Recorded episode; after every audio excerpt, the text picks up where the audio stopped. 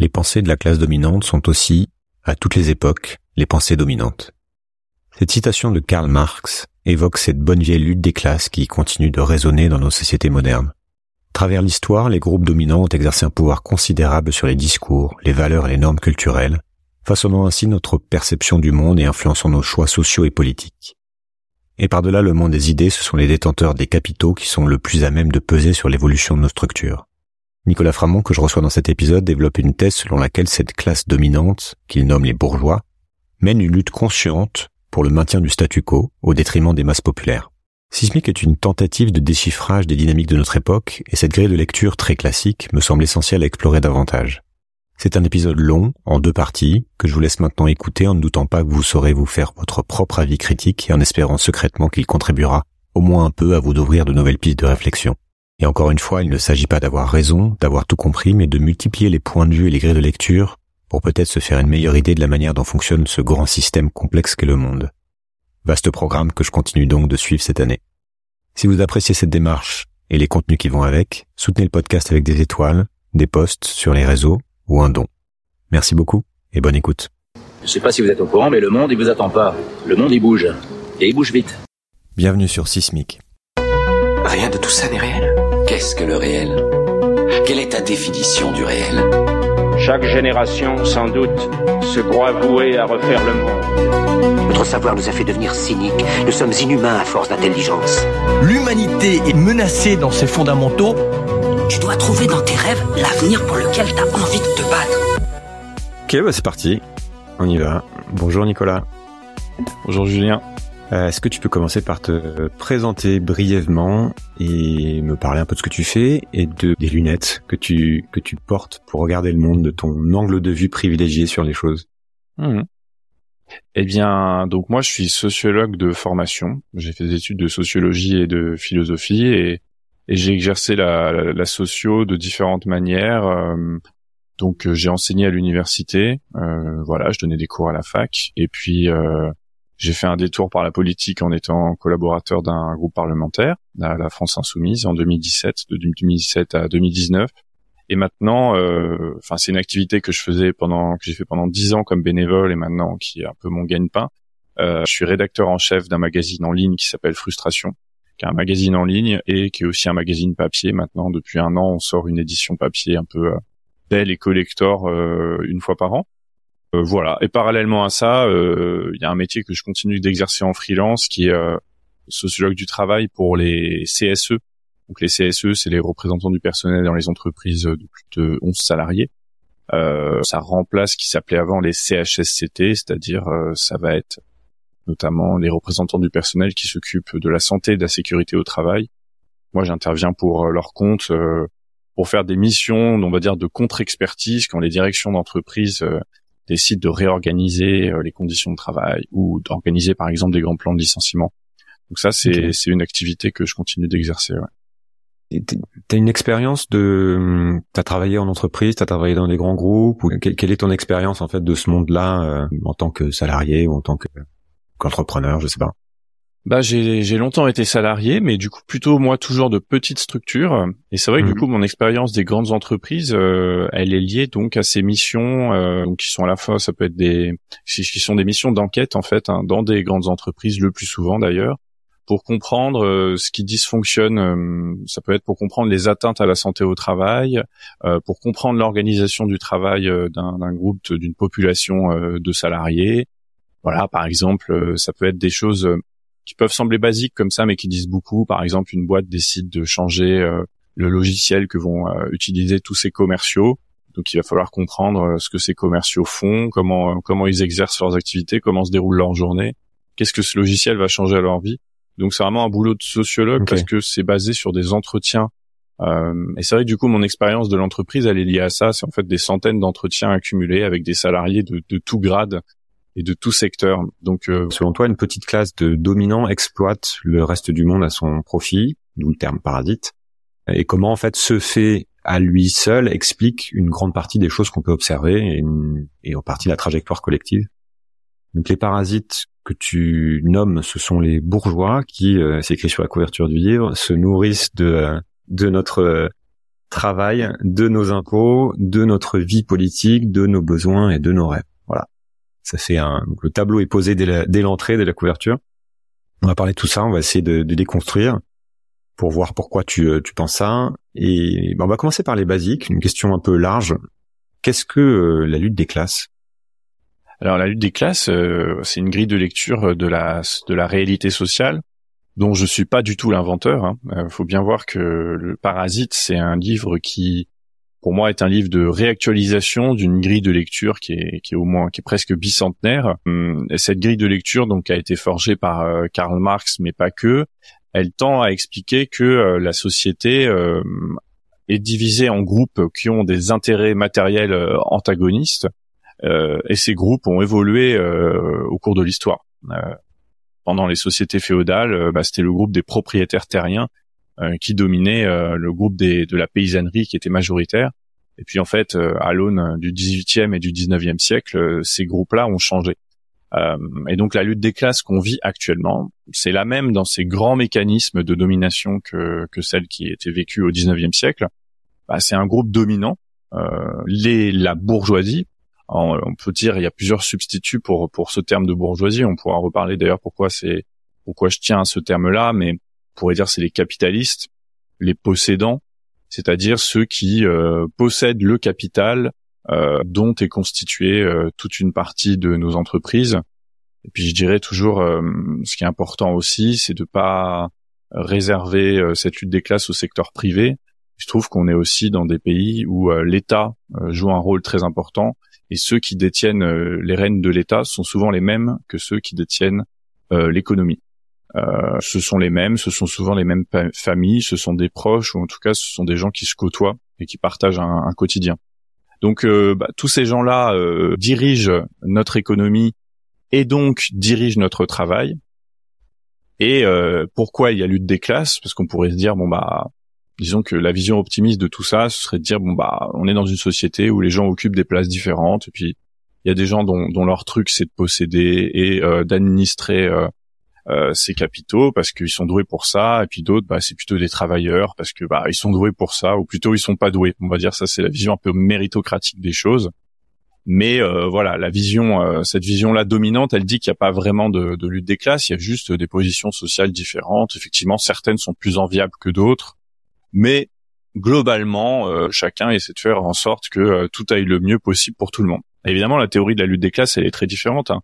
Elle explique que ce groupe dominant, il mène une lutte consciente, euh, active, pour euh, maintenir son pouvoir, donc son pouvoir euh, économique, mais pour ça, eh ben, elle a besoin de maintenir un pouvoir politique et puis un pouvoir social et culturel qui va légitimer sa mainmise sur le reste de la société.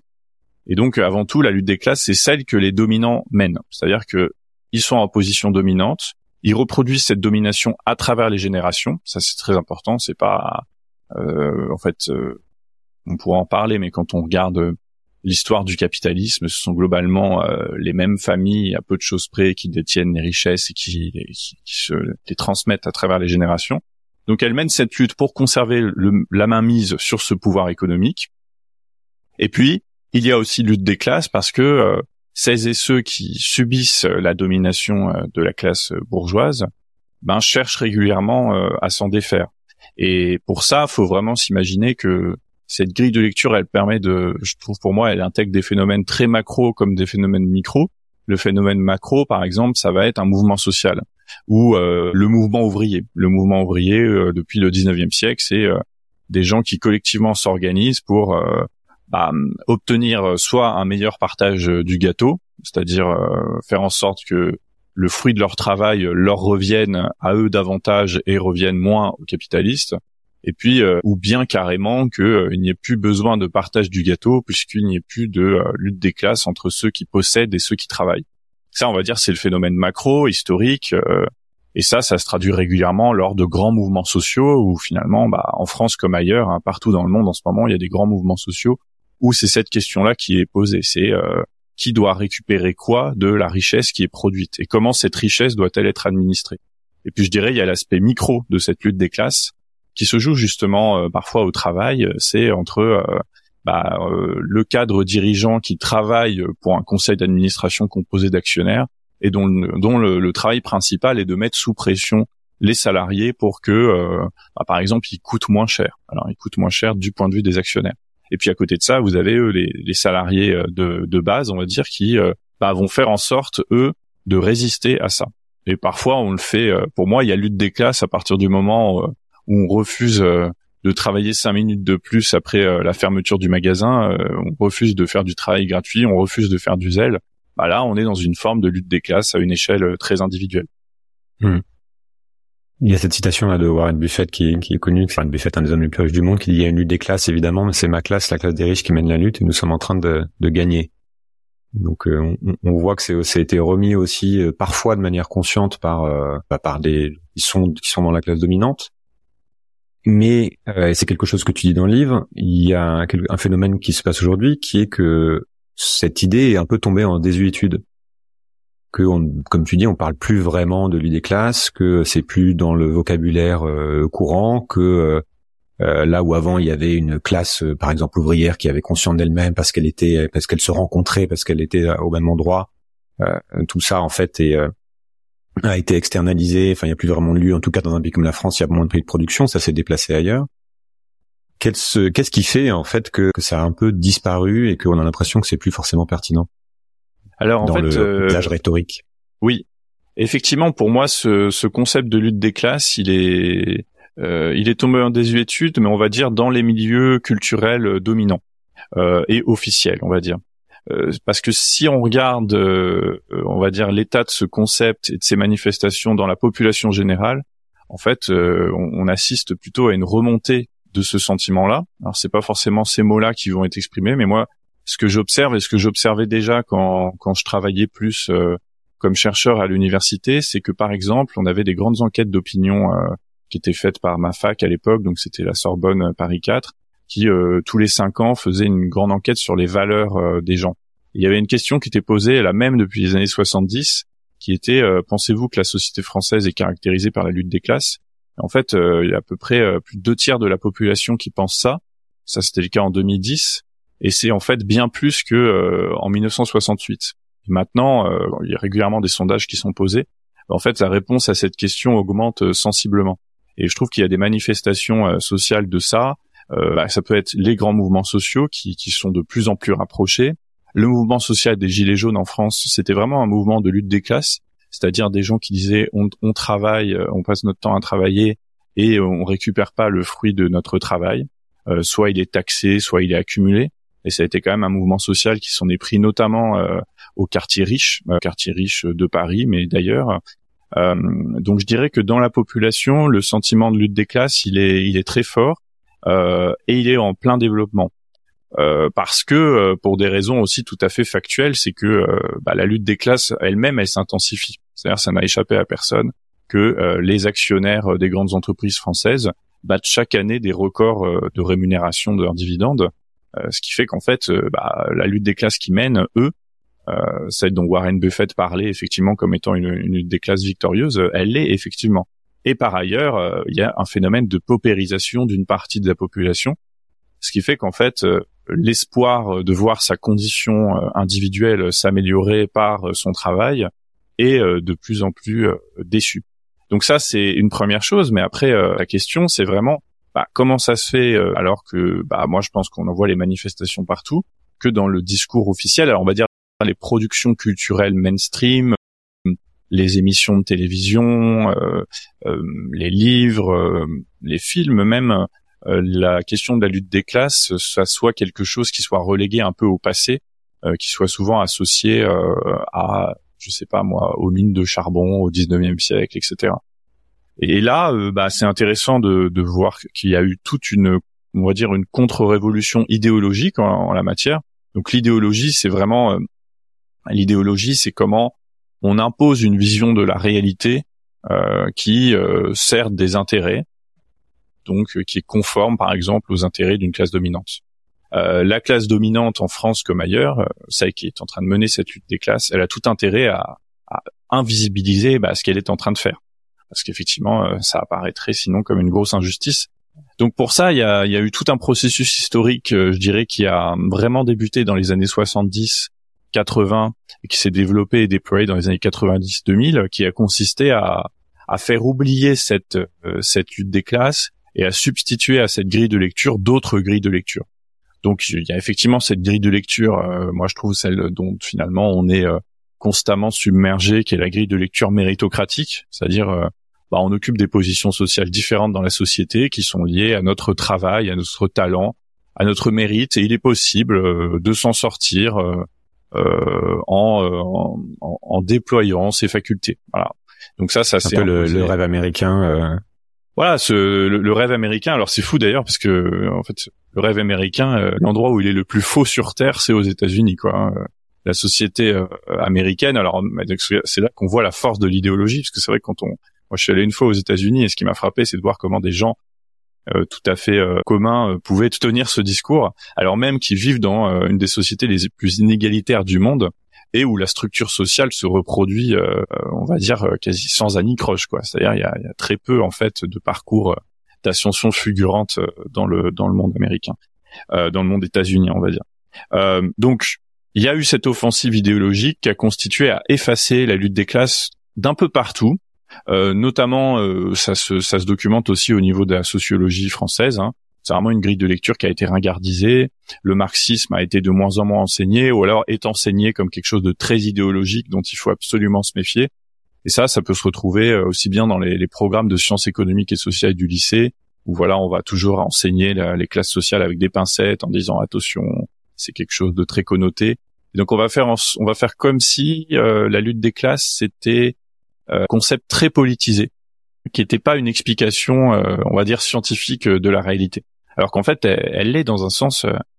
moi, c'est-à-dire, je, je défends la théorie de la lutte des classes, à la fois pour des raisons politiques évidemment, parce que je pense que ça permet de dénoncer une situation, mais à la fois pour des raisons scientifiques, parce que je pense que c'est une grille de lecture pertinente pour comprendre la société et pour expliquer un, un grand nombre de phénomènes.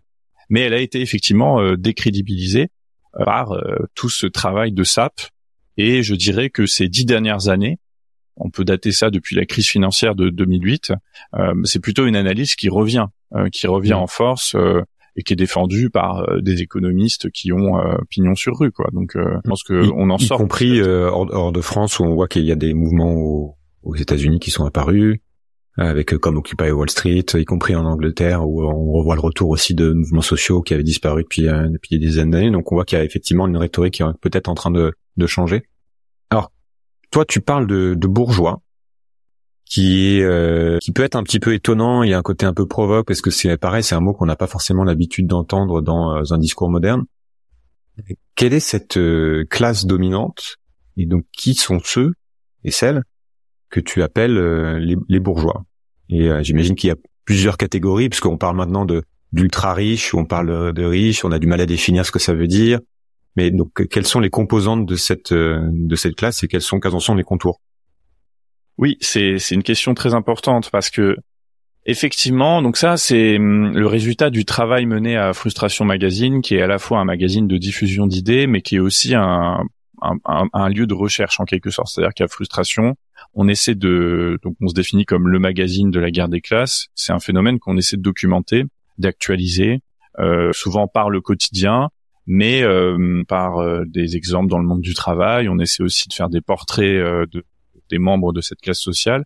Et je dirais, il y a voilà 4-5 ans, on, on, on s'est interrogé sur les mots qu'on utilisait. À l'époque, comme beaucoup de gens, on utilisait le mot euh, les riches. On disait les riches, les ultra riches, etc., etc. En fait, ce mot, il est très insatisfaisant. Déjà parce que euh, il est très facile à relativiser. C'est-à-dire euh, être riche, c'est être riche par rapport à quelqu'un ou par rapport à quelque chose. Et ce qui fait que finalement, voilà, on est toujours le riche de quelqu'un. Et puis ça pose la question des, des, frontières. À partir de quand on est riche Et ce débat, finalement, il est, il est infini. Euh, et en plus, euh, la question de la richesse, c'est qu'une partie du problème entre guillemets. Euh, le niveau de richesse ne parle pas assez, selon moi, de la question du pouvoir et de la question de la classe. Je veux dire par là que pourquoi c'est important de parler de bourgeoisie, c'est parce que c'est le terme historique pour désigner la classe sociale qui, au cours de l'histoire, a émergé parce qu'elle était la classe qui possédait les moyens de production. Donc là, on revient au terme, là c'est du terme, ça fait un peu marxiste hardcore, mais finalement, c'est difficile de trouver mieux. Donc les détenteurs des moyens de production, c'est ceux qui possèdent les capitaux dont sont constituées euh, les entreprises. C'est ceux qui possèdent aussi euh, les réseaux qui font qu'ils possèdent, euh, qui dirigent les grandes entreprises publiques, qui dirigent l'État. Donc ça, c'est très important, cette première composante. C'est parce qu'ils possèdent les capitaux que les capitalistes sont ensuite riches. En fait, la richesse est la conséquence de l'accaparement du, du, du, capital par la bourgeoisie et de sa transmission dans le temps. Et, euh, et ce capital, il est enrichi par l'exploitation. Alors là, autre terme marxisme mais qui a encore toute sa pertinence. L'exploitation, c'est euh, le vol du travail des autres. Hein. C'est que concrètement, euh, là, c'est très simple. Hein. Il suffit de, on peut opposer deux figures, celle de l'artisan et celle de l'ouvrier. L'artisan, c'est quelqu'un qui travaille à son compte, donc qui va, qui va produire des objets, qui va ensuite vendre et il va récupérer le produit de cette vente euh, voilà pour payer ses matières premières euh, pour euh, se payer lui-même par exemple. Et l'ouvrier bah, c'est quelqu'un qui travaille pour quelqu'un d'autre et dont toute une partie du travail va pas simplement servir à rémunérer les matières premières les machines et son propre travail mais va aussi servir à rémunérer l'actionnaire qui possède son usine donc c'est très important d'avoir en tête cette dimension là la bourgeoisie, elle domine parce qu'elle dirige le travail. Et elle dirige le travail parce qu'elle possède les capitaux euh, dans lesquels euh, ce travail s'exerce. Il, est fort le mot vol quand même. Je pense qu'il peut y avoir beaucoup d'incompréhension autour de, de ce terme.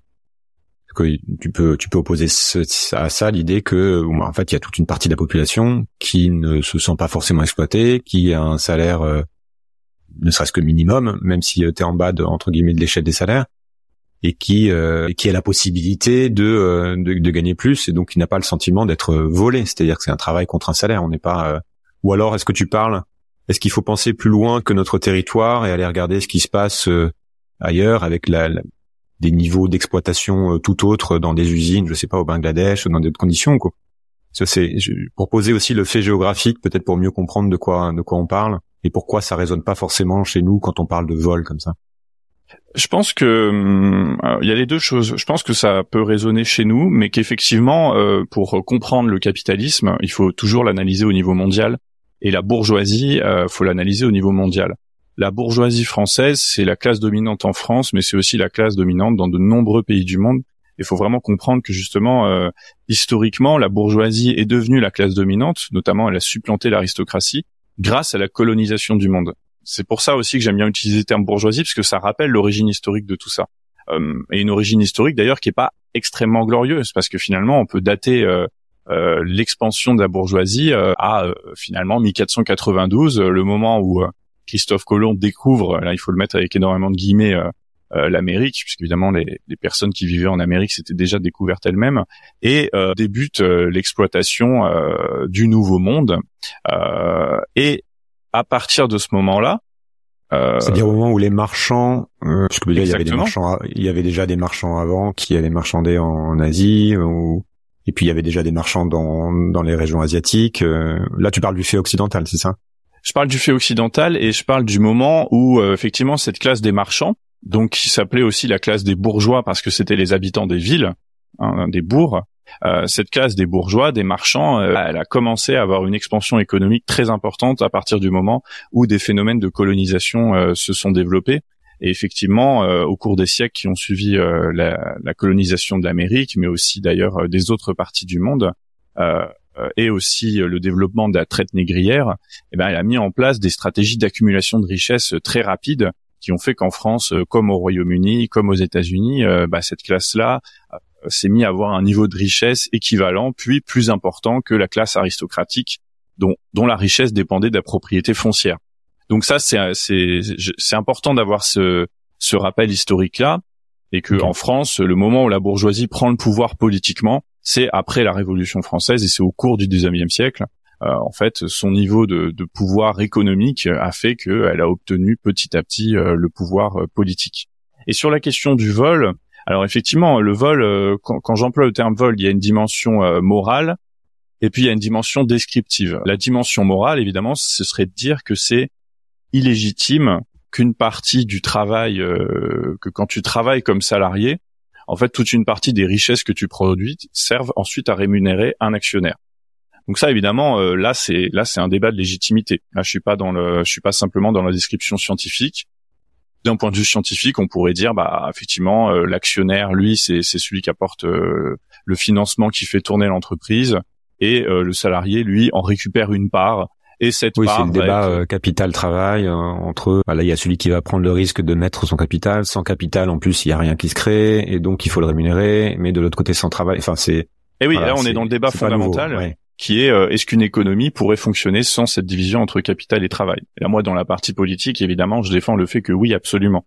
Et je défends aussi le fait que quand on observe justement la dynamique de ces de ces grandes familles capitalistes, moi du coup, je regarde surtout les dynamiques de ces 30 dernières années, c'est toujours des gens qui ont su euh, leur talent en particulier. Ça a été euh, justement de, mieux voler le travail de leurs salariés, de trouver des stratégies pour euh, bah, mettre au pas leurs salariés et faire en sorte qu'ils produisent davantage à moindre coût. Je prends par exemple l'exemple d'Henry Ford. c'est frappant, moi je trouve comment des figures en fait comme ça peuvent être. Donc Henry Ford, c'est un, c'est une sorte de héros du capitalisme. Euh, on associe Ford au Fordisme, euh, donc c'est-à-dire un, nouveau mode euh, d'organisation du travail, beaucoup plus rationnel du point de vue des capitalistes. et ce qui est intéressant quand on regarde le fonctionnement des entreprises Ford, qui sont souvent décrites, et c'est là qu'on voit le travail idéologique. Le travail idéologique, c'est souvent un travail de réécriture de l'histoire. On nous décrit le, compromis fordiste qui, qui aurait donc quelque part pacifier nos sociétés occidentales et mis fin à la lutte des classes comme étant, euh, moi je suis, on, me racontait dans nos cours d'histoire, Henry Ford, il a théorisé l'idée que euh, ses propres ouvriers devaient pouvoir acheter euh, la voiture qu'il produisait dans ses usines. En fait, bah, quand on regarde comment ça se passait vraiment dans les usines Ford, c'était pas du tout ça. C'était un système extrêmement répressif, déjà qui s'est très mal passé au début. Ça faisait plaisir à personne de travailler à la chaîne, d'avoir ses temps de pause contrôlés à ce point, etc. C'était c'était une invention pour le coup euh, le Fordisme qui était extrêmement violente pour les travailleurs, euh, qui euh, encore à cette époque-là étaient plus proches de, l'artisan que de l'ouvrier contemporain. Et, c'est fascinant de voir à quel point les usines Ford passaient par tout un système répressif avec une police interne, avec de la répression antisyndicale qui passait par de l'intimidation physique, par des agressions, et comment les bons salaires étaient conditionnés en fait à des attitudes correctes euh, sur le plan syndical, euh, tout comme sur le plan des mœurs. Euh, donc ça, toute cette histoire, elle existe et, puis bon, par ailleurs, Henry Ford, c'était un grand admirateur d'Adolf Hitler. C'était pas du tout un, grand démocrate. je parle de ça pour dire que l'extension de la, l'expansion de la bourgeoisie, c'est faite par des processus violents. Donc la colonisation en fait partie, la colonisation du monde. Hein. C'est comment la bourgeoisie européenne a mis au pas euh, quasiment l'ensemble des civilisations du monde pour qu'elles soient plus productives pour elles, euh, et, euh, et on a retiré les fruits. Et puis ensuite, a mis au pas l'ensemble des travailleuses et des travailleurs du monde pour qu'ils coûtent le moins cher possible. Effectivement, si on regarde au niveau du monde, bah, toute une partie du fonctionnement du capitalisme, alors on peut dire en France repose sur des niveaux de revenus acceptables. Là encore, hein, c'est un débat à avoir parce que le mouvement des Gilets jaunes, par exemple, montre bien que plein de gens n'ont en fait euh, n'ont pas un niveau de revenu acceptable. il faut savoir d'ailleurs qu'en France, euh, en fait, toute une partie, les, salaires sont si bas euh, dans de très nombreux secteurs que l'État compense. C'est-à-dire que depuis une dizaine d'années, vous avez des, des, des, choses comme la prime d'activité qui en fait le contribuable verse aux autres contribuables de quoi compléter leur salaire tellement ils sont mal payés.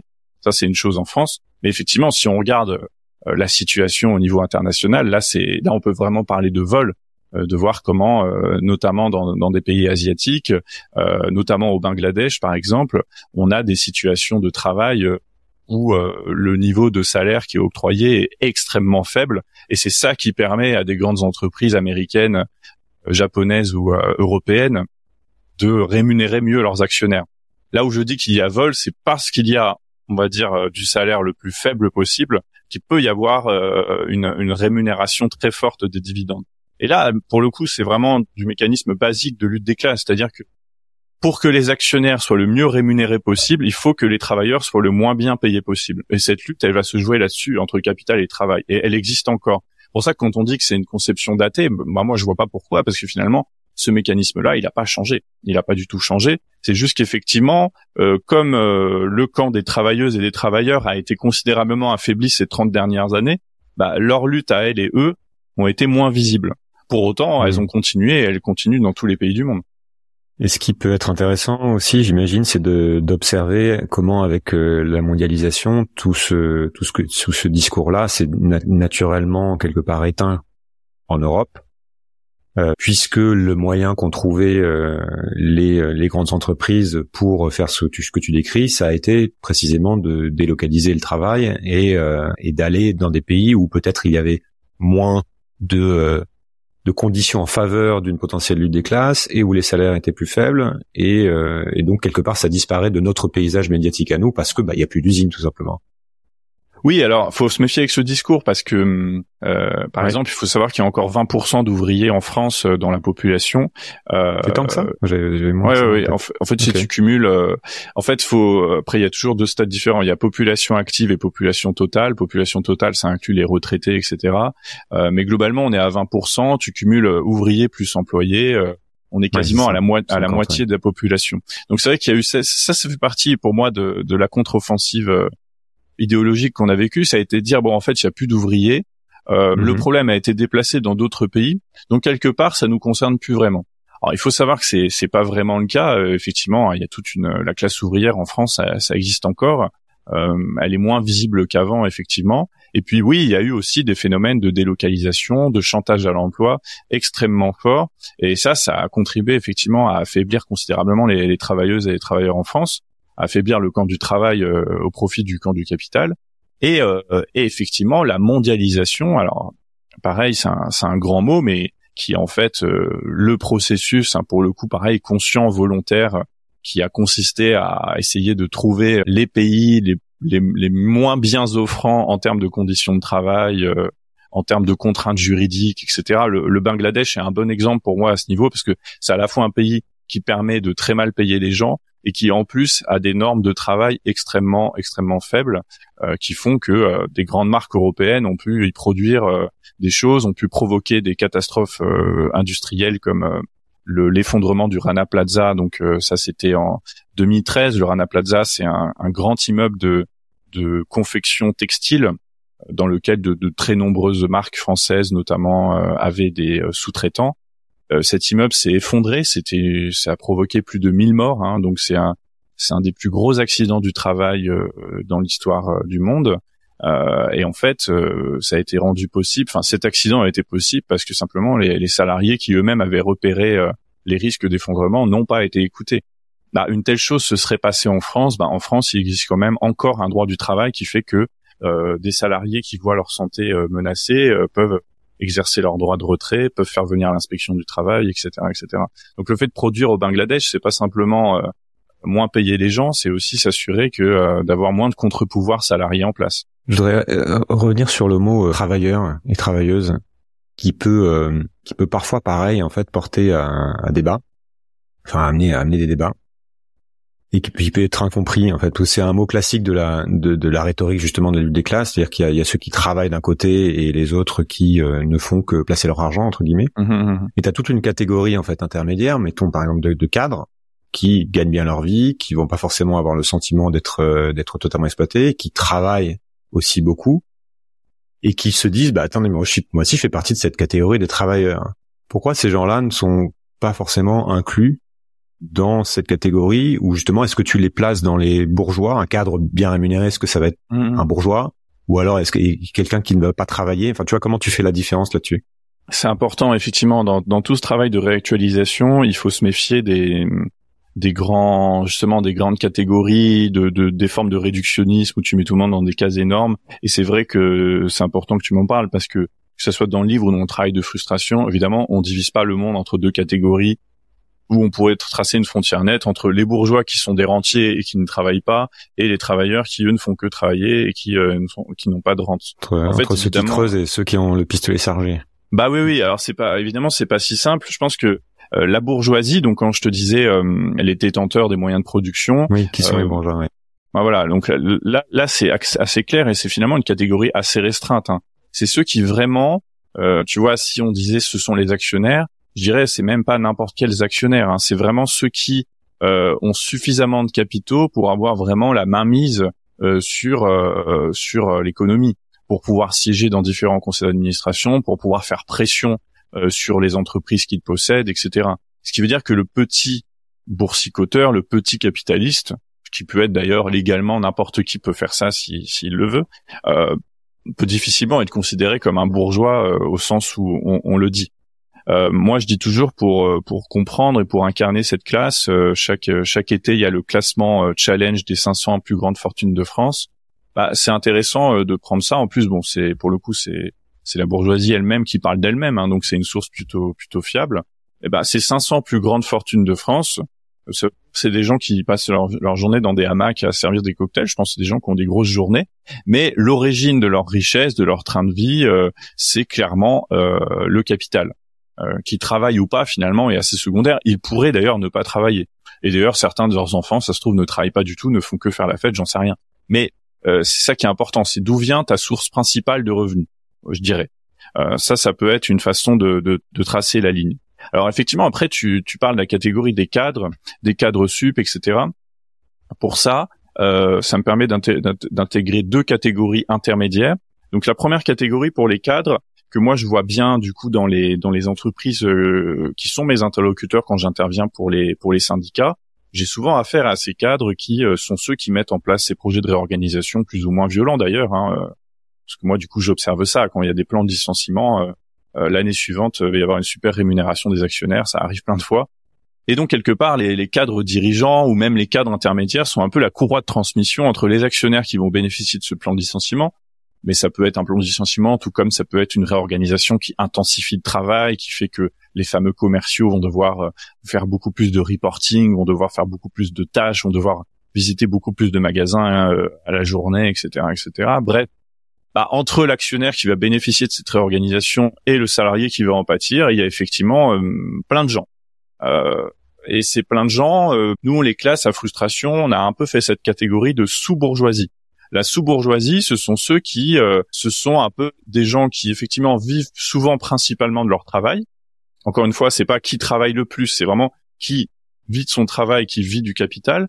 Donc, par exemple, le cadre sub d'une grosse boîte du CAC 40, euh, son salaire qui va être assez important, il le doit à son travail. Donc, on peut pas le considérer comme un rentier.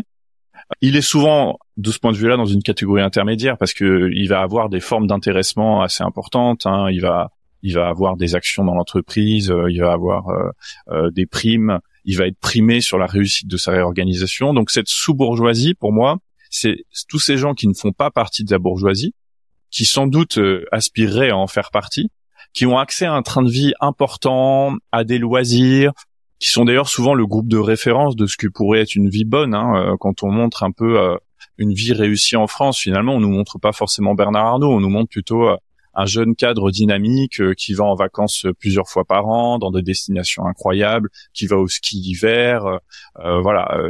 et donc ces personnes-là qu'on appelle les sous-bourgeois, c'est des gens qui voilà sont dans cette position intermédiaire. À la fois, ils font pas partie de la sous-bourgeoisie et eux-mêmes d'ailleurs font l'objet d'une certaine exploitation de la bourgeoisie. Hein. Moi, j'ai vu des j'ai vu des, des DRH euh, complètement euh, en burn-out, etc. Hein. Euh. D'ailleurs, c'est des gens qui peuvent aussi être très malheureux de leurs conditions, qui, qui, peuvent subir des formes de violence au travail très importantes, qui sont toujours prêts à être expulsés à la, au premier échec ou à, la première critique. Bref, bah, tous ces gens-là, à la fois font partie de cette classe des, des travailleurs entre guillemets, mais en même temps sont au service de la bourgeoisie et sont intéressés à ça. Et puis il y a une autre classe, euh, je trouve, qui est intermédiaire qu'il faut qu'il faut introduire parce que pareil, ça c'est quelque chose qu'on, c'est un argument qu'on pourrait m'apporter, c'est dire ok, mais quid de tous les petits patrons euh, de statut hybride comme les professions libérales par exemple, c'est-à-dire des gens qui euh, travaillent mais pour leur propre compte, euh, ont un certain niveau de vie, etc., etc. Bon bah là c'est une catégorie pareil, hein, dont je suis pas l'inventeur, c'est la petite bourgeoisie. C'est-à-dire que c'est des bourgeois mais en petit. Un petit patron euh, d'une entreprise de 10 salariés, bah effectivement, euh, ça serait difficile de le considérer comme un bourgeois au sens de cette classe qui domine le monde. Il n'a pas une très grosse mainmise sur les affaires du pays.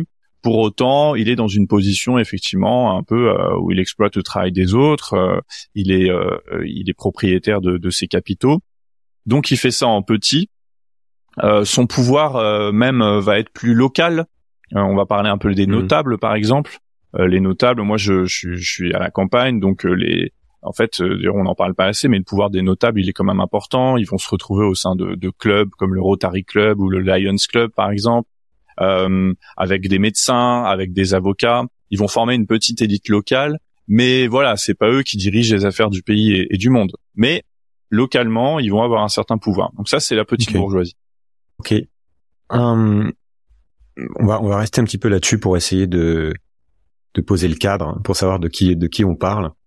Est-ce que euh, les bourgeois d'aujourd'hui sont cette classe dominante hein, qu'on peut appeler justement ultra riche du parle du classement, c'est un autre mot, hein, mais c'est vraiment les 0,01% en fait, c'est même pas les 1%, puisqu'on arrive assez vite finalement au 1%, C'est vrai. qui sont qui sont ceux qui euh, euh, qui ont les réseaux internationaux, qui euh, ont potentiellement un jet privé, qui ont vraiment un énorme pouvoir parce qu'ils siègent au conseil de plusieurs administrations. Dont, d'ailleurs, enfin, on connaît certains, on les voit, mais il y a aussi beaucoup de gens dont on ne sait pas qui ils sont vraiment. Il y a aussi beaucoup de discrétion. Est-ce que ce sont les mêmes que ceux d'hier? Je voudrais comprendre aussi cette idée de d'héritage, le fait que on voit que par exemple dans la ville de Florence, les euh, 200 plus grosses familles sont les mêmes depuis 500 ans, ou euh, qu'en Angleterre, les propriétaires terriens, pareil, sont les mêmes depuis des siècles. Euh, je voudrais, je voudrais savoir si on parle de la même classe. Et tu mentionnais le fait que c'était pas que financier, c'est-à-dire qu'il y avait aussi euh, toute, euh, toute, euh, enfin toute une autre dimension à cette euh, cette idée de classe. Et, euh, et voilà, qui, so- qui sont-ils et comment ils se Mhm. connaissent? Est-ce que euh, il y a des choses en fait qui font que même si on devient milliardaire demain, on n'accédera pas à cette bourgeoisie? Pour, pour tracer la ligne encore une fois. Oui, c'est très important. C'est pour ça d'ailleurs je disais qu'il faut mieux parler des bourgeois que des riches parce que riche on peut le devenir. Bourgeois, c'est pas si simple. Comme euh, comme j'ai tendance, enfin j'aime bien le dire, c'est euh, on, ne devient pas bourgeois, on est bourgeois quoi. Euh, la plupart du temps. Euh, donc tu, tu citais l'exemple de cette étude qui avait montré qu'à Florence les familles les plus riches propriétaires étaient en fait les mêmes qu'il y a 500 ans. En France, euh, il y a énormément de cas qui sont comparables. Euh, puisque d'ailleurs en France on a une bourgeoisie qui est souvent une hybridation avec l'aristocratie. C'est-à-dire qu'au cours du 19e siècle, qui est d'ailleurs la période de l'histoire où on a construit le plus de châteaux, j'ai entendu ça il y a pas longtemps dans une émission, euh, il y a beaucoup de châteaux qui ont été rénovés, qui ont été construits au cours du 19e siècle, bah, toute une partie de cette, classe bourgeoise qui était devenue très riche s'est hybridée avec euh, la classe euh, noble, aristocrate, qui elle, au contraire, était en perte de puissance financière et quand on regarde euh, le classement des 500 plus grandes fortunes de France, on voit beaucoup de, de particules. La particule, ça reste un indicateur fort hein, d'une origine euh, en fait très ancienne. Donc ça, c'est une première chose. Ensuite, il y a des exemples euh, frappants. Euh, je pense par exemple à la famille Muliez. La famille Muliez, j'en parle souvent parce que ça permet vraiment de comprendre euh, ce que c'est qu'être un bourgeois. La famille Muliez, donc, euh, est connue parce qu'elle possède le groupe Auchan, mais pas que. Elle possède aussi euh, de très nombreuses enseignes de distribution en France. Euh, je sais pas quand vous allez dans n'importe quelle zone commerciale en France, euh, je sais pas, il y a peut-être un magasin sur deux ou sur trois dans lequel euh, Decathlon, euh, voilà, Decathlon ouais. par exemple, qui sont en plus des enseignes dynamiques, qui réussissent, euh, dans lequel vous entrez, qui appartiennent à la famille Muliez et en plus qui appartiennent directement à la famille Muliez. Ça, je trouve ça important parce que justement, dans cette euh, contre-révolution idéologique dont j'ai parlé, il y a eu aussi tout un discours que moi j'ai bien connu qui consistait à dire il y a plus vraiment de bourgeois parce qu'en fait le capitalisme s'est mondialisé, il y a plus, c'est plus des c'est plus des vieilles familles, c'est des flux financiers, euh, c'est la finance. On disait c'est la finance euh, comme si en fait derrière la finance il y avait personne. En fait, si même derrière la finance il y a toujours des familles. Et le, le- la bourgeoisie est un système familial. Et on comprend bien ça avec la famille Muliez. La famille Muliez, c'est beaucoup de monde. Hein, c'est, je crois, c'est plusieurs centaines de personnes et euh, qui ont une association euh, financière familiale, c'est-à-dire euh, ils, mettent leurs capitaux en commun euh, et ils se partagent du coup ensuite la direction des différentes entreprises qui euh, leur apportent ces richesses-là. Et donc en fait, pour faire partie de la famille Muliez, eh ben c'est pas, il suffit pas d'être riche et de venir frapper à la porte en disant moi aussi je veux diriger un de vos magasins. Bah non, il faut soit être né dans cette famille, soit y entrer par alliance. Donc ça c'est très important et cette famille là en fait, euh, bah elle est euh, dominante en France depuis très longtemps puisque avant euh, le groupe Auchan cette famille, elle possédait notamment l'industrie textile, fil d'art. donc voilà, c'est une vieille famille du nord de la France. Et fil d'art, ça remonte aux industries textiles de Liévin, qui, qui sont des industries qui datent du début du 19e siècle. Donc euh, évidemment, on peut toujours se dire oui, mais ces familles, elles ont bien commencé un jour. Il y a toujours eu un arrière euh, euh, qui, à un moment donné, a lancé une filature qui a eu du succès. Donc ça, c'est vrai. Hein, il est toujours possible de remonter à un point de départ. Euh, et je dirais que sur cette notion d'héritage, oui, il, y a des phases du capitalisme qui sont plus ou moins ouvertes et qui laissent plus ou moins entrer de nouveaux acteurs dans, dans, dans le game entre guillemets. Donc évidemment, les révolutions industrielles en font partie vous avez de nombreux secteurs qui émergent. Et donc là, vous avez euh, des euh, artisans qui deviennent très riches euh, et qui finalement se mettent à faire partie de cette classe bourgeoise là. Mais tout ça prend du temps. Et tu disais, c'est pas uniquement financier. Oui, ça c'est vrai. Là, je me réfère aux travaux des sociologues Monique Pinson et Michel Pinson-Charlot, l'inverse d'ailleurs, qui sont ce couple de sociologues qui, d'ailleurs, à une époque où personne s'intéressait à ça, eux s'intéressaient du coup à ce monde de la bourgeoisie. Et, et ce qui documentait euh, de façon très marquante et très, euh, euh, je trouve très immersive, c'est que la bourgeoisie, c'est pas simplement un niveau de revenu, c'est aussi une appartenance de classe. Et l'appartenance de classe, c'est fréquenter, c'est habiter dans certains quartiers, aller dans certains lieux de vacances, faire partie d'un certain nombre de clubs. Et ça, c'est très important. Ça joue un rôle, notamment dans la vie politique française. Il existe des, des clubs pour la bourgeoisie, notamment parisienne, la bourgeoisie parisienne et aussi la bourgeoisie française. Du coup, par extension, euh, le club de l'Union interalliée, par exemple, l'Automobile Club de France. Euh, je pense que quand on fait partie du commun des mortels, on n'a pas du tout idée de ce à quoi ça ressemble, parce que finalement, nous autres, entre guillemets, membres de la classe laborieuse ou même de, la classe des cadres, nos modes de sociabilité sont beaucoup moins euh, conventionné, euh, beaucoup moins fixe dans le temps. Euh, notre sociabilité, c'est euh, aller voir des amis, c'est avoir un groupe d'amis. Pour certains, ça peut être un peu plus structuré, ça peut être un club de sport, par exemple. voilà, des, des, clubs centrés autour de loisirs, etc. Mais chez la bourgeoisie, tout ça est beaucoup plus codifié, quoi. Un club comme l'Union interalliée, c'est à la fois un endroit où vous trouvez une piscine, une salle de sport, mais aussi des restaurants. Donc c'est tout un tas d'endroits exclusifs dans lequel en plus vous entrez pas simplement, euh, enfin voilà, nous autres communs des mortels, si on veut faire partie du club de foot de notre village, bah en fait il suffit de payer la cotisation et d'y entrer quoi. À la limite d'être en bon terme voilà, euh, d'être en bon terme avec Gérard euh, qui gère le club depuis 20 euh, ans, mais voilà, ça s'arrête là. La bourgeoisie, elle fonctionne par cooptation. Ça c'est très important. C'est-à-dire qu'il suffit pas d'arriver et de payer sa cotisation. Alors certes, il faut payer des cotisations. Hein, ces clubs ont des cotisations hyper élevées. Les, les, salles de sport de la bourgeoisie coûtent hyper cher. Mais en plus, faut être coopté par deux ou trois membres. Et ensuite, ensuite, faut être validé par un conseil. un, une sorte de conseil d'administration qui va décider si vous faites partie ou non du club. Donc on voit bien que c'est pas simplement une question de, richesse. Et euh, il suffit pas de gagner au loto pour faire partie de la bourgeoisie. Et d'ailleurs, les gagnants du loto souvent ne font pas du tout partie de la bourgeoisie, parce que c'est des gens, euh, les gens qui jouent le plus euh, au jeu d'argent en France sont plutôt euh, les plus pauvres. Et euh, du coup, ils ont pas du tout l'habitude d'être riches. Ils savent pas du tout quoi en faire. Il faut voir que la, la française des jeux organise des formations pour aider les gens à gérer leur argent et quelque part la gérer de la façon la plus bourgeoise possible, c'est-à-dire euh, pas la distribuer à ses proches, mais plutôt euh, euh, capitaliser tout ça dans des fonds de pension, etc., etc. Trouver les bons montages fiscaux, voilà. Dans le livre, tu parles de, pour continuer un peu là-dessus, tu parles de, de symbiose entre, notamment en France. On va rester un peu sur la France et on peut on peut aller chercher des exemples à l'étranger parce qu'il y en a, ça peut être aussi pertinent, mais d'une symbiose entre État et classe bourgeoise. Est-ce que tu peux me parler de cette porosité entre la classe politique, les milieux d'affaires, euh, les médias aussi par extension Et euh, point, et tu dis, enfin tu, vas jusqu'à dire que en fait notre démocratie serait devenue une espèce de farce parce que tout ça c'est euh, existe bien et c'est en place et qu'on s'en rend pas forcément compte. Quel est l'état des lieux aujourd'hui Et pareil, qu'est-ce qui s'est passé ces 40 dernières années en fait? Comment ça a évolué? Je dirais que l'état des lieux aujourd'hui, il est assez, alors il est catastrophique si on se place d'un point de vue démocratique, hein, euh, et puis d'un point de vue plus descriptif, il est très symptomatique de ce que je décris. Euh, il suffit de prendre euh, gouvernement, les différents gouvernements Macron, et de regarder le parcours des différents ministres, et il est très facile de, par leur simple parcours, d'illustrer cette symbiose. j'ai plusieurs exemples qui me viennent en tête.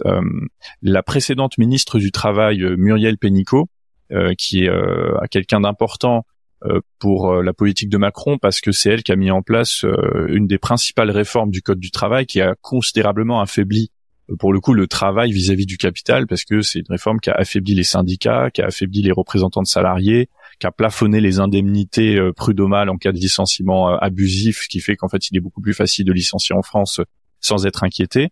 Bon bah cette cette femme, elle était avant DRH de l'entreprise Danone. Hum, donc vous voyez, on passe on passe de DRH d'un grand groupe du CAC 40 à ministre du travail sans que ça pose aucun problème alors qu'on voit bien si on se situait vraiment d'un point de vue un peu idéaliste politique, on se dirait bah il y a quand même conflit d'intérêt parce que quelque part euh, euh, la réforme qu'elle va voter euh, va bénéficier à ses anciens collègues et d'ailleurs va lui bénéficier à elle. Et je continue sur le parcours de Pénicaud. Une fois qu'elle a arrêté d'être ministre, donc elle a été autrice d'une donc de cette réforme du code du travail et aussi d'une réforme donc de la réforme de l'assurance chômage et de la formation professionnelle on a on a beaucoup plus parlé de la réforme de l'assurance chômage parce que elle, elle, elle, affaiblit considérablement les revenus des demandeurs d'emploi en France. Mais la réforme de la formation professionnelle, elle a libéralisé le secteur de la formation professionnelle qui était un secteur hum, géré paritairement par les organisations patronales et les organisations syndicales.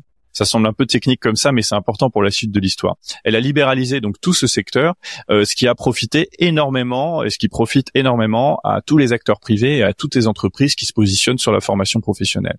Et après avoir été euh, ministre, euh, et là depuis, je pense, ça fait un ou deux ans, maintenant, elle fait partie du conseil d'administration d'un des principaux groupes privés de formation professionnelle en France.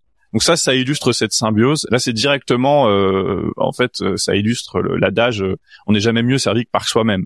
Euh, bon, ça c'est un exemple éclatant. On pourrait parler aussi d'exemple de Agnès Pannier-Runacher, qui est euh, qui est ministre de la ministre de l'énergie et dont le père est cadre était ou est cadre dirigeant du deuxième plus grand groupe pétrolier français, Perenco, euh, qui euh, elle-même a bénéficié de, de fonds euh, liés à cette société-là, etc.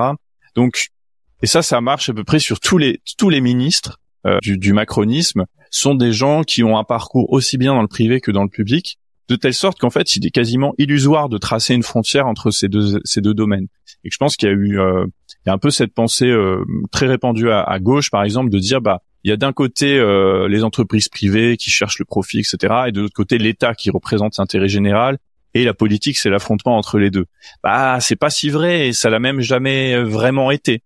Alors comment ça a évolué dans l'histoire euh, bah, À l'époque de Marx, par exemple, lui il parlait de république bourgeoise et il disait finalement la, la démocratie bourgeoise, c'est un peu le, le comité de gestion des affaires internes de la bourgeoisie. C'est-à-dire c'est un endroit où différentes fractions de la bourgeoisie s'affrontent, s'entendent et euh, comme la bourgeoisie, c'est pas un groupe, on l'a vu, hein, c'est un groupe qui, euh, qui comporte différentes strates, euh, qui comporte différents secteurs, avec des gens qui s'apprécient pas forcément, et ils ont besoin d'instances pour pour gérer leurs conflits. Et puis à côté de ça, la vision idéale, ce serait de dire, bah non, la, la démocratie en France, c'est pas une démocratie bourgeoise, c'est un endroit où chacun va être représenté. Mais la question, c'est qui est le mieux représenté dans ce système-là? Et pour ça, il suffit de regarder l'évolution de la composition euh, de l'Assemblée nationale, de la composition sociologique de l'Assemblée nationale. Le moment où on a eu le plus d'ouvriers et d'employés euh, à l'Assemblée, c'était en 1945, euh, pendant le gouvernement provisoire. On avait 20% de députés ouvriers. C'était bien moins d'ailleurs que la proportion dans la population à l'époque, mais c'était déjà énorme. Et il se trouve que c'est le moment où on a pris le plus de réformes favorables au travail au détriment du capital. Et puis petit à petit, euh, donc on, peut dire que quelque part, euh, la période où la bourgeoisie a perdu euh, la mainmise sur nos institutions, ça a duré très peu de temps. Ça a été finalement quelques années après la Seconde Guerre mondiale. Notamment parce que toute une partie de la bourgeoisie française s'était considérablement compromise avec l'occupant. Ça, c'est aussi un épisode noir de l'histoire de la bourgeoisie. Euh, et puis petit à petit, elle a récupéré ce, ce pouvoir. Et petit à petit, euh, même euh, les partis représentants ou censés représenter les intérêts des travailleuses et des travailleurs euh, se sont ont été comment dire ont été envahis plutôt par des représentants de la bourgeoisie. L'exemple du Parti socialiste en la matière est tout à fait symptomatique. Le Parti socialiste à la base a été créé, c'est vraiment un héritier du mouvement ouvrier au début du XXe siècle et à la fin du XXe siècle c'est vraiment un parti qui, euh, tout en ayant effectivement un discours, on va dire progressiste, a pris des mesures, notamment sous François Hollande, euh, extrêmement favorables euh, à la bourgeoisie. Donc la mainmise de la bourgeoisie, elle se fait sur, la politique, elle se fait par sa mainmise sur les institutions. Aussi bien parce que la bourgeoisie monopolise les places d'élus, et d'ailleurs pas seulement les élus nationaux, aussi les élus locaux. Si vous regardez la, la composition sociale des municipalités en France, bah, c'est vraiment euh, composé plutôt de, cadres, enfin de gens d'origine euh, euh plutôt riches. Euh, et puis donc à la fois c'est la mainmise sur les organes représentatifs et à la fois là c'est la partie un peu plus un peu moins indirecte sur la haute administration. En France, on parle beaucoup du pouvoir des hauts fonctionnaires qui serait quasi équivalent en fait à celui des élus. Bah, les hauts fonctionnaires en France, hein, il y a aucun, pareil, il y a aucune surprise. Euh, ils proviennent de grandes écoles euh, qui sont majoritairement euh, occupées par des enfants de la bourgeoisie ou de la sous-bourgeoisie.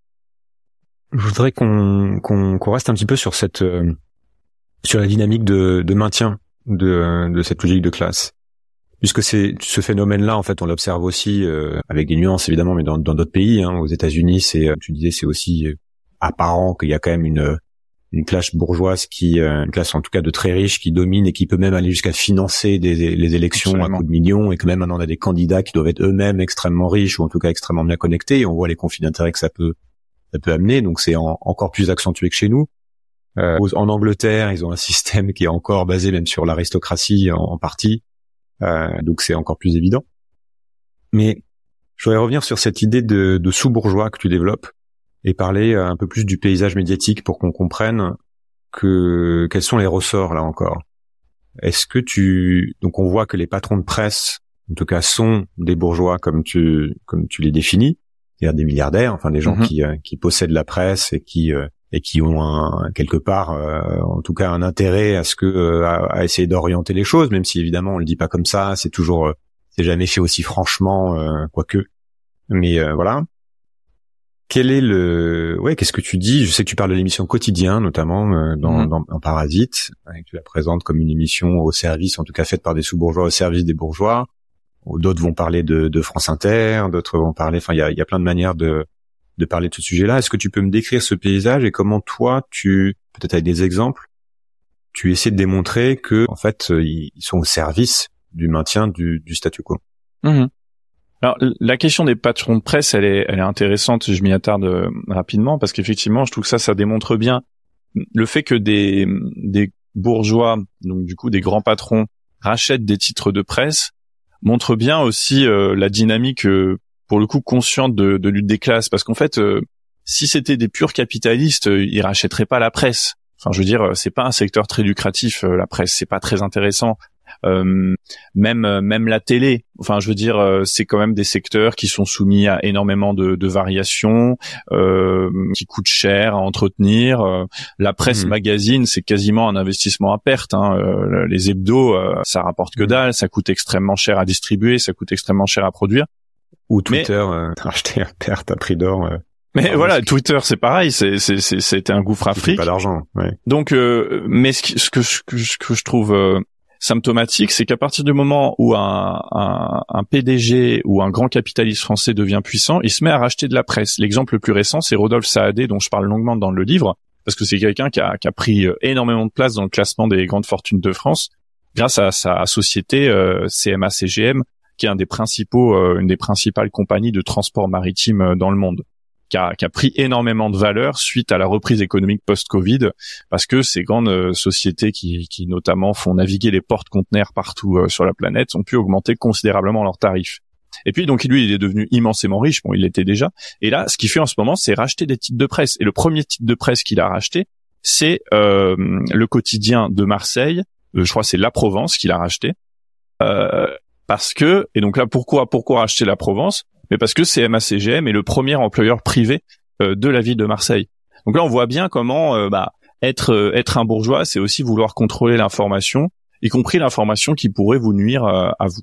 Mais ça, j'ai envie de dire, bon, c'est une explication un peu facile du phénomène. C'est-à-dire que moi, je vois beaucoup ça quand je rencontre des militants de gauche à mes, à mes présentations, par exemple pour Parasite, ils disent mais de toute façon, les capitalistes rachètent rachètent les médias et c'est pour ça que les médias sont contre sont contre nous. Bah, c'est pas si simple. Moi, je pense que il n'y a pas derrière chaque journaliste un patron de presse qui passe un coup de téléphone dès qu'un article lui déplaît. En fait, d'ailleurs, quand ça arrive, on est au courant euh, et, c'est parfaitement scandaleux et, et effectivement, faut s'en insurger. Mais malheureusement, il y a des, dynamiques qui sont beaucoup plus pernicieuses, qui sont liées effectivement à la position de classe de toute une partie des journalistes. Donc, tu me parlais de, quotidien. Moi, c'est vrai que j'ai parlé de cet exemple-là. Donc, c'est une émission euh, qui, est, qui, qui est regardée et qui, pour moi, est vraiment une émission de classe au sens où euh, c'est une émission où on va, euh, que ce soit sur le choix des invités, tout comme sur euh, l'attitude des journalistes, etc. On a affaire à des gens qui sont parisiens, qui sont d'origine euh, plutôt euh, plutôt aisée et qui donc décrivent le monde avec leur grille de lecture à eux. donc je raconte dans le livre comment dès qu'ils reçoivent des grands patrons, par exemple, ils le font avec ce mélange d'humour, de fun et de légèreté, y compris quand c'est des patrons qui sont mêlés à des affaires extrêmement problématiques. Euh, donc quelque part, euh, voilà, ce qui fait que Quotidien est une émission favorable aux intérêts de la bourgeoisie, c'est pas que Yann Barthès dans son oreillette euh, à Xavier Niel ou Bernard Arnault qui lui dit en permanence quoi dire. C'est parce que toute cette classe sous-bourgeoise, donc qui est pour le coup la courroie de transmission, on va dire idéologique entre les bourgeois et et les, les, classes laborieuses, bah je dirais que c'est presque les plus convaincus par euh, par la bourgeoisie. Moi, parfois, j'ai tendance à, penser que autant la bourgeoisie est consciente de la lutte des classes qu'elle mène, elle le dit d'ailleurs, euh, autant la sous-bourgeoisie, elle, elle est, elle est complètement dans l'illusion du discours qu'elle euh, diffuse elle-même. C'est-à-dire le discours méritocratique, le discours individualiste, le discours selon lequel il n'y a pas de lutte des classes.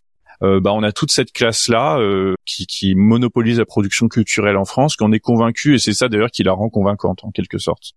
Et, euh, et, dans le journalisme, il y a beaucoup ça, c'est-à-dire euh, ça passe par des, je dirais, par des petits réflexes professionnels euh, qui consistent, par exemple, à comment dire, à refuser. À, je prends un exemple, c'est le mythe de la neutralité. les journalistes dans les écoles de journalisme et ensemble s'inventent l'idée qu'eux, ils essaient d'être neutres et que quelque part il serait possible d'être neutre.